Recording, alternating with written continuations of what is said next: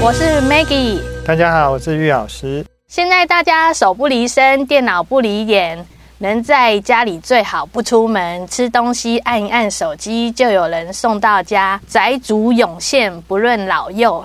但有另一批人，每日勤跑健身房，猛男鲜肉，腰细美魔女，通通出笼。今天和大家来聊聊，如何能宅在家又能运动。或出外运动后又如何保养自己，避免受伤？今天很荣幸能邀请到运动 Missbo 疗愈慢运动平台创办人陈玉俊玉老师跟我们分享，欢迎玉老师。大家好，我是玉老师。那个，我们首先介绍一下玉老师。玉老师之前是在台北市很有名的。精品瑜伽 Pure 瑜伽庆城馆是台柱老师，可以跟我们玉老师可以跟我们介绍一下您的瑜伽经验或您比较专攻的项目吗？因为玉老师以前呢、啊，在以前也是一个上班族啦，然后也有其他一些工作经验。那在以前生活当中都缺乏运动嘛，然后后来有几次练习瑜伽的经验，觉得练习瑜伽对我身体帮助挺好的，所以昱老师就花一点时间慢慢的去练习，然后后来慢慢转型，从一个斜杠慢慢转型变专职的一个瑜伽老师。那后来在算是还不错，就是可以进 Pure Yoga 去当一个老师。那还不错，就是老师找的方向有符合，就是现在社会的需要，所以就在里面还算算是一个挺挺有名的一个老师啊。老师后，因为当然说后来 Pure 离开台湾嘛，嗯、那我们老师才有机会出来做自己想要做的事情哈。嗯，老师创办了运动疗愈慢。那这个中间还要加英文，等一下请老师念是给我们听的。运动平台，这是一个什么样的平台呢？为什么要创创办这一个平台？运动啊，如果用中文来看，就是遇见慢慢的遇运动，遇见慢慢的运动。那为什么要写遇见慢慢的运动？因为老师发现现在很多。做运动的人，其实观念上都会局限说，他做一个运动就是要一个成绩，哦，就是要有一个样子，就是要一个形态。那也导致很多人来做运动的时候，某种程度是在追求一种目标。可是其实他慢慢的忽略，他会来做运动，可能最早的目的只是松松筋骨、流流汗，或是他可能只是让身体不舒服的东西得到缓解。那因为老师在运动层面上是从和缓的运动、和缓的舒展操，然后慢慢进阶到一些瑜伽比较难的动作去。但是在这样练习过程中，其实老师自己也受过好几次伤。后来老师比较推荐的练习方式就是，你经手某一套活动方法，那你把那一套活动方法做慢一点，那甚至可以的话用简单的方式。提起你的核心力量，练出基础的肌力，然后有一个适当的伸展能力。那因为要叫遇见慢慢的运动嘛，所以我们那时候就嗯搞刚，就弄了一个英文，因为那个网域要有一些英文，那我们就说遇见嘛哈，meet，support，我们就用运动 meet sport 好，疗愈慢运动。来做我们这个平台的特色跟主轴。回到我们刚刚开头哈，今天请老师来谈论这个慢运动，就是因为现在现代的人男女老幼宅在家里的机会很高。请问老师，我们在家要如何运动？我们要如何维持这个运动的习惯或者心态？那因为我们也是。常在讨论空间，我们在家运动有没有一定要什么样的运动空间，或者是我们有要固定在某个定点吗？呃，其实养成习惯是一件非常重要的事情。你能够对某一件事有所成就，其实最大的重点不是你你你特别要做了什么，而是因为你拥有做那一件事情的习惯。比如说，现代大部分的人。牙齿都还不错啦哈。因为我们从小就被灌输一个习惯，就是睡前刷牙，睡醒刷牙。可是这个在一两百年前没有这种习惯的状态下，其实大部分人年纪到某个程度，整个牙齿都掉光了。好，但是到现在，我们都拥有这一种卫生习惯，那这一件事情久而久之就会变成我们的态度，变成我们一定会去操作的事情。所以，依依老师自己以前也是一个宅男啊，然后曾经胖到一百多公斤。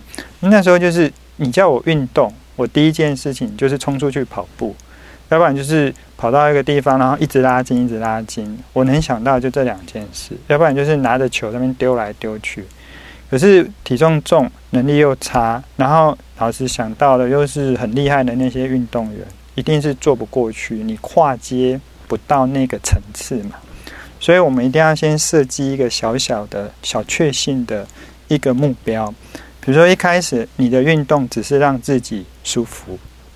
所以，如果是我或我推荐大家，我就会建议说，你要刻意练习。哦，有一本书叫《刻意练习》，你要刻意练习，刻意什么？先刻意一个时间点，然后那个时间点不用五分钟、十分钟，你就是刻意先抓一分钟。你每天故意刻意。放在某个时间点，你方便就好，你就站在一个地方或坐在一个地方，你就故意在那边动动脖子、松松肩颈、拉拉筋，或是站起来走走路、走走楼梯，每天多一次一分钟，你享受到那个愉悦爽快之后，你自然就会慢慢上瘾。你有上瘾的行为，你那个好的习惯就会慢慢被你催化。催化之后，其实你不知不觉的，你就会在那个时间点找到一个地方，找到一个空间。等你需求量大了，你就会自己在家里布置一个空间出来。所以最重要的是，你要先改变你的大脑，先确认你需要，然后不论地点，不论时间，你只要固定每天一次两次，你一上瘾了，你有一个刻意的好习惯，那那件事情就自然美梦就成真了。哦，刚刚我们讲到说我们在家里嘛，因为现在大家宅在家里的机会很高。那我们有另外一群人是常常在跑健身房，或者瑜伽教室，或者是刚刚提到我们去户外运动，他可能跑步或者是做球类运动。那对于我们运动后的保健或运动前的暖身，老师有什么样的建议吗？如果你已经有在做运动习惯的人，其实我觉得最最简单的暖身方式，其实就是抬腿。你就站着，然后原地弯着膝盖，有一点像走路这样，只是你原地走路。但是你原地走路的时候，你就尽可能把大腿举高、举高、举高。你只要连续三分钟，你就心肺就自己会暖起来，就开始会有一点点微微的喘。因为我们的大腿是身体最大、分量最多的肌肉群，然后大腿内的那个血管是仅次于冠状动脉的股动脉血管，所以你只要让大腿做出比较高的动作，你也不用把腿伸很高，你就只要能够做多高就做多高，然后心脏稍微跳跃，整个人发热了，那个就是最好的暖身了。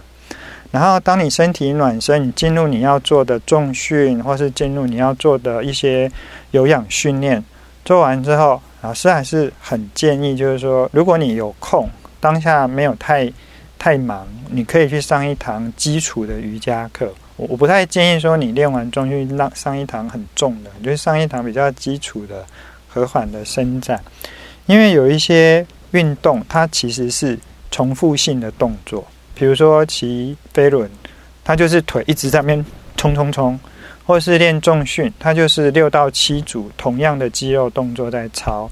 那你做完这一种固定形态的活动之后，你最好去尝试一些不同生长位置的，然后在不同生长位置稍微拉拉筋之后，基本上那个、那个、那个呃放练完后的放松就很好。可是，如果你真的没时间，那就很简单，就是稍微做一下婴儿式，就是像拜拜一样哦，跪坐在地上，然后把背向后拉一拉，然后屁股的筋、大腿的筋哈拉一拉。其实这些东西都已经算挺好的一些放松动作了。那刚刚我们提到运动前暖身，运动后保健，刚没有提到说运动中我们有没有需要一些敏锐度去注意我们自己身体的变化，避免运动伤害呢？有这个在我们运动平台里，这是我教学上非常大的重点哦。如果我有我的教室可以，我都会尽量可能的话，尽可能提醒学生，就是照镜子做，看着镜子做。那或者是说，你要向内看，向内看不是说眼睛闭起来，然后看着鼻子，或是闭着眼睛那边乱画。向内看就是你，你可以把你的视线往远方的地方定焦，定焦在某个目标点，但是你同时会有余光。好，你的眼睛，你现在试试看哦。你看某一个物品，好，你看到那个物品的时候，其实你旁边的东西你也看得到，旁边的人的动作你都看得到。那是一种觉察的能力。看起来看远，其实是向内也向外。那你在运动的时候，你要培养有自己有这种视觉能力，就是看起来往远方看，然后试试试着往内走，然后你试试看。最简单的方式就是你比较一下你的右边跟左边用力有没有差很多。其实很多学生哦，不管是不是学生，我发现也有很多来上我课很厉害的哦，练好几年以上，十几二十年的，甚至可能有一些老师们，其实他们都没有发现说他身体其实是偏一边的。那那是因为我们有时候用力的能力，其实大部分都是。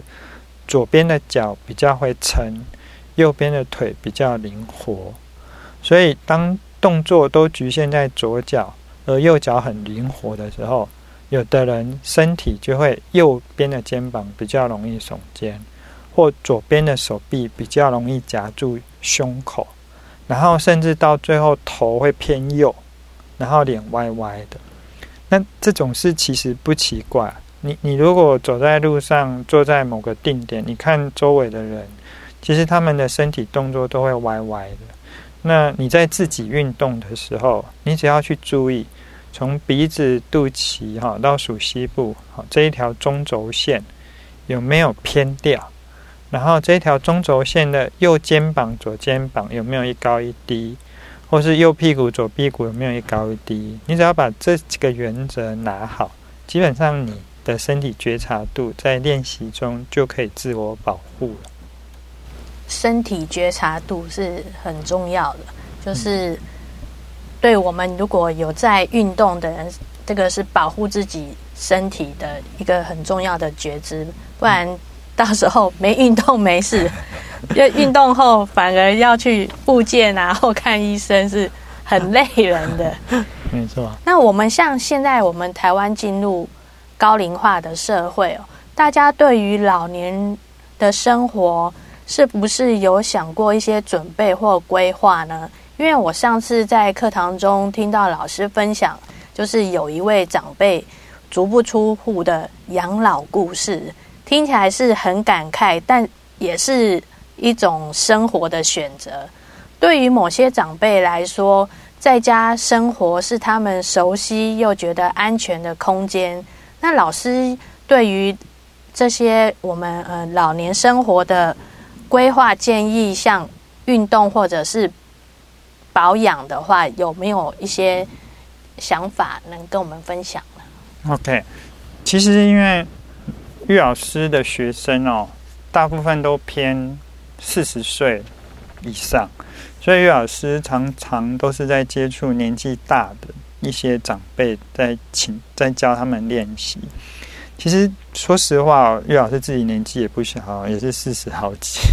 那现在的身体真的跟二十岁、三十岁的身体比起来，实在是差很多。所以我都会设身处地的去观察，说我再老个二十年，哇，那那个体能啊，或者是能掉下去的精力，能不能快速的回得来？这件事实在是。不敢妄想，所以有时候在跟长辈在教学的时候，其实长不长辈最怕的就是跌倒，因为他们只要一跌倒，不要说没有面子或尊严的问题，有时候是根本爬都爬不起来。那跌倒后怎么复原。像有时候，像我岳老师最前几天手指弄个伤，结果感染，你知道吗？甲沟炎这样。然后照我以前的身体啊，应该三天四天就自己好了。结果啊，这一次我觉得那个手指会麻，我好紧张哦，我就赶快去台大急诊室挂号，因为毕竟我是卖身的嘛，不是，我是我是靠身体生活的这样，所以我赶快去台大挂个急诊，一进去。天呐，百分之九十都是老人家这样。好，那我们就赶快这个包包上棉花糖了，棉布这样就出来，很快。因为老师也不是什么大问题，只是确定感染的情形严不严重。然后这样一出来，光一个急诊就八百块。所以你要跌倒受伤不是痛而已，心里的痛，那个钱的花费。在台湾都有健保，就算还蛮还算够轻松哦。可是你看，在国外，他们一个医疗费用下去，根本他们都不太敢生病，你知道吗？宁愿先把钱拿来做预防医学。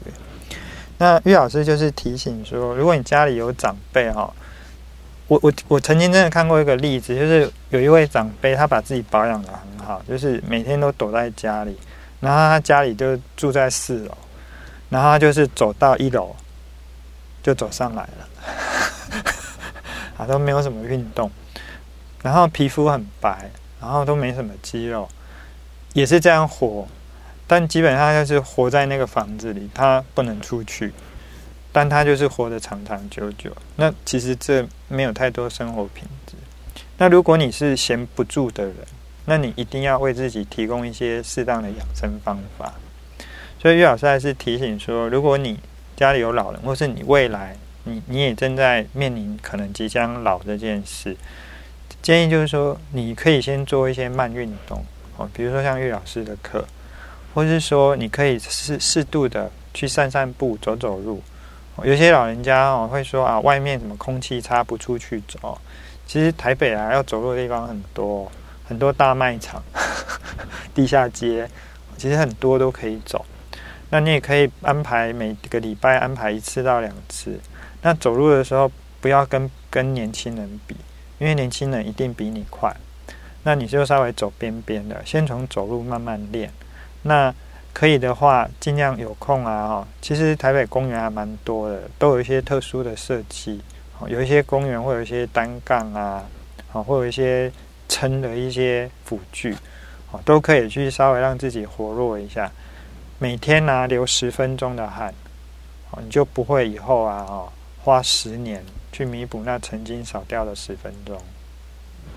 那刚刚提到，我们对于这些要养成运动习惯或疗愈慢运动的朋友，我们要怎么样找到运动平台呢？那还有什么样的课程可以选择？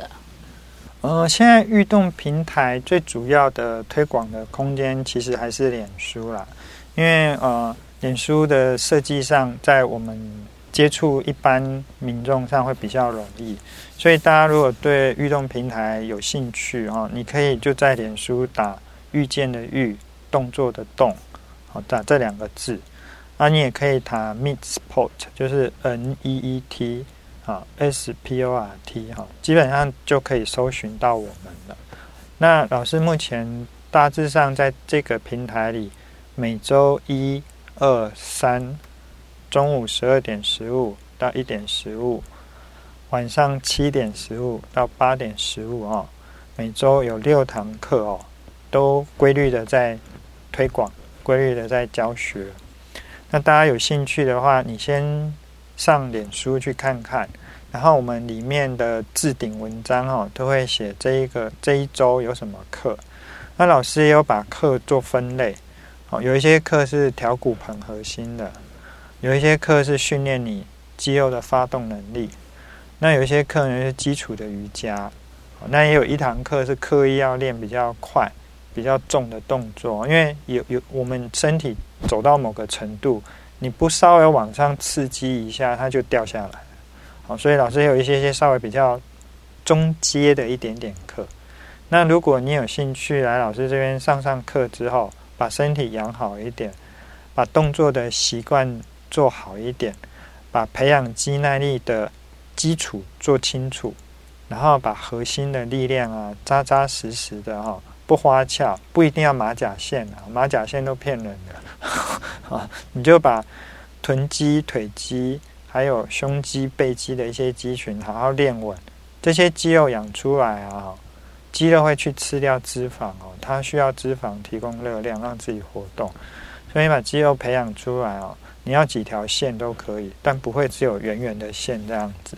好，那目前这些课程之外，我们还有另外一位丽塔老师，另外一位丽塔老师他教皮拉提斯，他就真的是专攻马甲线。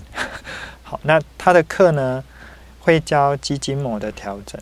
那肌筋膜是身体现在比较新发现的一个组织哦，全身都有，好，不管手臂、胸口、腹部，它基本上肌筋膜跟肌肉是搭配训练的。你练肌肉就会练到肌筋膜，可是如果你练肌筋膜，你没有观念去练它哈，你就会流于形式，不知道在干嘛。那筋膜是一套运劲的方法。如果用西方的感觉叫动力链，可是你用东方的形式去想，就是运劲。哦，以前运劲从内功体啊什么什么，现在也没有，就是你从大腿怎么运进到骨盆，再从骨盆怎么运进到胸口，然后骨盆有力了，胸口力量带到手，那这些东西都要老师去引导、去提醒，要不然我们常常啊用力就是肩膀手抬高，好。或是腰挺腿抬起来啊，这些都是错误的运劲方式。好，所以在老师的课里面呢，都会一直在提醒，一直呐喊，不要乱用力这样子。对。那刚刚老师有提到说，运劲是哪个运哪个劲？运运运哦，运动的运啊。啊，哪一个劲？劲道的劲。劲道的劲啊。刚刚刚刚我们有提说，哎，到哪里找到我们的运动平台？事实上。我自己也有请老师到我们社区去做教学，那是我发现这是大家也可以参考的一个模式，因为刚刚我们一开始就提，大家不论男的、女的、老的、小的，现在宅在家里的比例很高。那为什么我会说，如果你们社区有一点空间，或者你跟你跟邻居有。比较有常往来，你们一个小团体，事实上也可以大家一起约一约，然后养养成一个运动的习惯。因为你家里下楼哦就可以去运动，会增加你培养运动习惯的机会。那最后呢，我们请老师推荐一下说，您有没有什么想跟我们分享的，例如诗书籍、书籍或者。什么活动，或者是您看到的一些一些呃事情，要跟我们分享呢？呃，刚刚这个诗琳说的不错，就是说有些人一开始啊，足不出户，加到某个地方运动，这种习惯其实也是需要培养。那呃，我们也有运动平台这边也会提供说哦，可能我们会推推广老师过去啊。到你们的社区去教学，那这个可能就要再另外去提供这样子。那如果要让老师去做一些呃运动上的分享的话，我我觉得看书缓不济急，因为你还看书吗？还坐在那里，然后我还是推荐要起来动一动。那起来动一动，如果你从来都没有在运动的人，我我会建议先不要立刻跑步，因为有很多人。走路都走错了，还在跑步，那后来就会对运动会觉得很有压力，因为跑步让他受伤了，所以他也不动了，他也不走了。所以老师比较推荐是走路。那走路像老师以前的喜欢走路的经验，真的是这样培出来的，就是一开始去找三家 Seven Eleven，把这三家 Seven Eleven 像连连看一样哦，连起来，诶，三家走一走，不错。那我再换个四家五家，那这边永远都有东西可以喝可以吃嘛，吼，那给自己一个放松的感觉，哈，到这一家哦坐一下，到下一家喝一下，然后再下到一家做个什么事情，你就对走路这件事情开始不会无聊，你开始有目标有方向。那走个一两个礼拜，开始有点兴趣了，你就可以换找全联。走两家全脸，其实基本上你已经来回有两公里到三公里了哈。全脸的普及率还蛮高的。那老师还蛮推荐一条走路的路线哦。如果你 OK 啊，你试试看，你可以坐捷运啊，哦，到中正纪念堂。中正纪念堂周围绕一圈两公里。那如果你不想走外圈，因为车很吵，好，那你可以走内圈。哦，现在已经这个冬天梅花也开了，我们现在梅花牡丹花也快开了哈，里面绕一圈也有一点八公里左右。那如果你那一天想不开啊，不，如果你那一天心情好，哦，你也可以从中正纪念堂再走到大安森林公园。好，你培养自己一次走两个台北最舒服的大公园。你走的有兴趣，你走的有有有感受度，你你在大安森林公园，你也可以看到大片的树林，哦，你在中正纪念堂，你也可以享受到大片的绿地或空广的宽广的空间视野，你慢慢的就会习惯可以拥有这种事情，所以就回到一开始说，就是你要先刻意培养一个简单的习惯。那老师推荐就是说，如果你要慢慢运动，那先从走路开始。